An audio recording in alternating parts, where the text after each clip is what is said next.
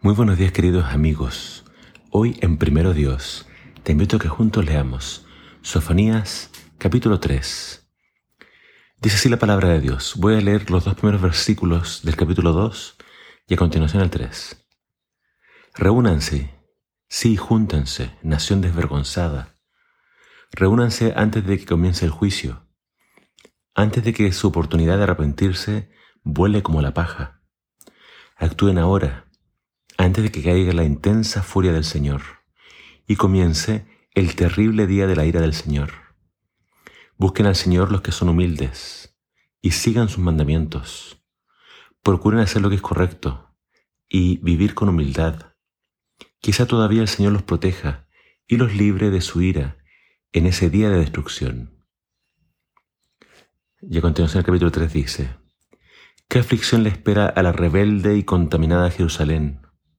La ciudad de violencia y crimen. Nadie puede decirle nada. Rechaza toda corrección. No confía en el Señor ni se acerca a su Dios. Sus líderes son como leones rugientes en cacería de sus víctimas.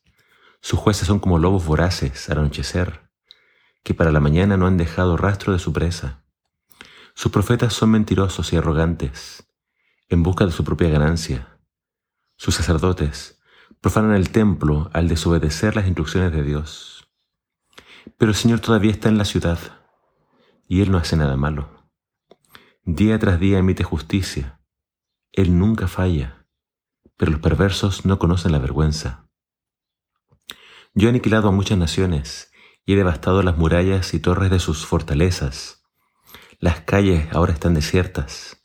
Sus ciudades quedan en ruinas silenciosas. No quedó nadie con vida, ni siquiera uno. Yo pensé, seguramente ahora me temerán, sin duda escucharán mis advertencias. Entonces no necesitaré intervenir otra vez y destruir sus casas. Pero no es así. Se levantan temprano para continuar con sus malas acciones. Por lo tanto, tengan paciencia, dice el Señor. Pronto me levantaré y acusaré a esas naciones malvadas pues he decidido reunir a los reinos de la tierra y descargar mi más feroz ira y furia sobre ellos. Toda la tierra será consumida por el fuego de mi celo. Entonces purificaré el lenguaje de todos los pueblos, para que todos juntos puedan adorar al Señor. Mi pueblo disperso que vive más allá de los ríos de Etiopía, vendrá a presentar sus ofrendas. En ese día ya no habrá falta de que sean avergonzados porque dejarán de rebelarse contra mí. Quitaré al, orgulloso y al arrogante de entre ustedes. No habrá más altivez en mi, en mi santo monte. Quedarán solo los sencillos y los humildes, porque son ellos quienes confían en el nombre del Señor. Los del remanente de Israel no harán nada malo. Nunca mentirán, ni se engañarán unos a otros. Comirán y dormirán seguros, sin que nadie los atemorice. Canta, oh hija de Sión, grita fuerte, oh Israel, alégrate y gózate con todo tu corazón, oh hija de Jerusalén, pues el Señor quitará su mano de juicio y dispersará a los ejércitos de tus enemigos. El Señor mismo, el Rey de Israel, vivirá en medio de ti. Por fin se habrán terminado tus aflicciones y nunca más temerás el desastre. En ese día la proclama en Jerusalén será, Ánimo, Sión, no temas, pues el Señor tu Dios vive en medio de ti. Él es un poderoso Salvador. Se deleitará en ti con alegría. Con su amor calmará todos tus temores. Se gozará por ti con cantos de alegría.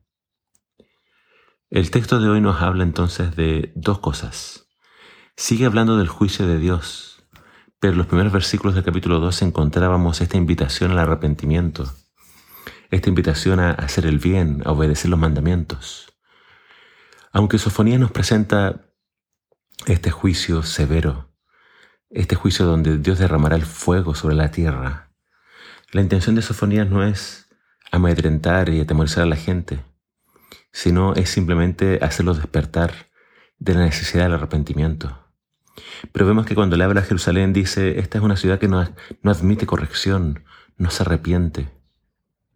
Tristemente, aunque Dios levantó muchos profetas con un llamado al arrepentimiento, la nación de Dios nunca quiso dar pie atrás, nunca quiso arrepentirse y por eso tuvo que ser destruida.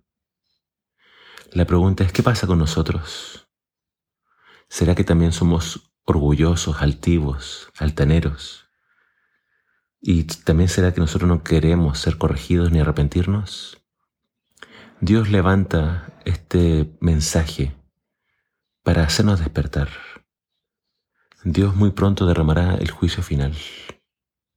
Pero fíjate que, a pesar de que se habla del juicio, de la destrucción, el libro termina con estas palabras hermosas, donde dice y promete que Dios vivirá en medio de su pueblo, Dios será su rey y ya no temeremos más. Habla acá, y la versión antigua, permíteme leerla, decía el versículo 17, se gozará por ti con alegría, callará de amor, se regocijará por ti con cánticos. Cuando Dios finalmente nos dé la victoria final, dice, él estará con nosotros y al principio callará de amor. Pero luego entonces Él también dice, cantará. E, es como que el profeta ve a Dios de cierta forma emocionado por la salvación que Él brinda a su pueblo. Y después junto a todo el pueblo se unen alabanzas. Qué cuadro más hermoso de la victoria final. Eso es lo que Dios promete para su pueblo para los humildes, para aquellos que son sencillos y se arrepienten y le buscan de todo corazón. Ese es el llamado de Dios para ti y para mí. Busquemos a Dios de todo corazón antes de que sea demasiado tarde. Que el Señor te bendiga.